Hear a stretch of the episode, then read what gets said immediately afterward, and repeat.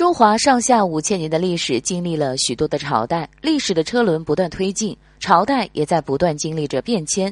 有的朝代是因为帝王的昏庸无能，由此导致了整个朝代的覆灭；而有的朝代，帝王有心无力，朝代建立初期根基就不稳定。北宋时期就是两者的结合。北宋的覆灭，一方面是帝王的原因，另一方面是建国之初忌惮武将，导致官员地位高，武将的地位降低。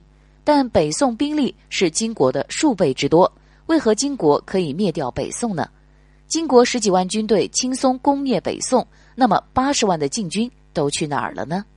事实上，金国曾经两次派人进攻宋朝，第一次派出十二万军队，而第二次又增加了三万的兵力。实际上，就算金国增加了兵力，宋朝的军队数量也远远超出他们。但为何金国可以轻易攻破北宋的都城呢？主要原因就是宋朝的统治者和高官权贵都缺乏抵抗意识。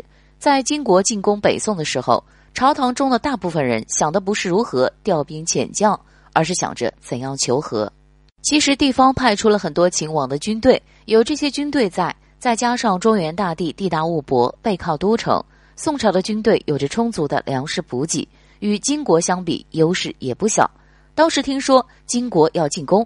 各地都派遣了秦王的军队前来帮助皇威，但是这些军队却被宋钦宗解散了。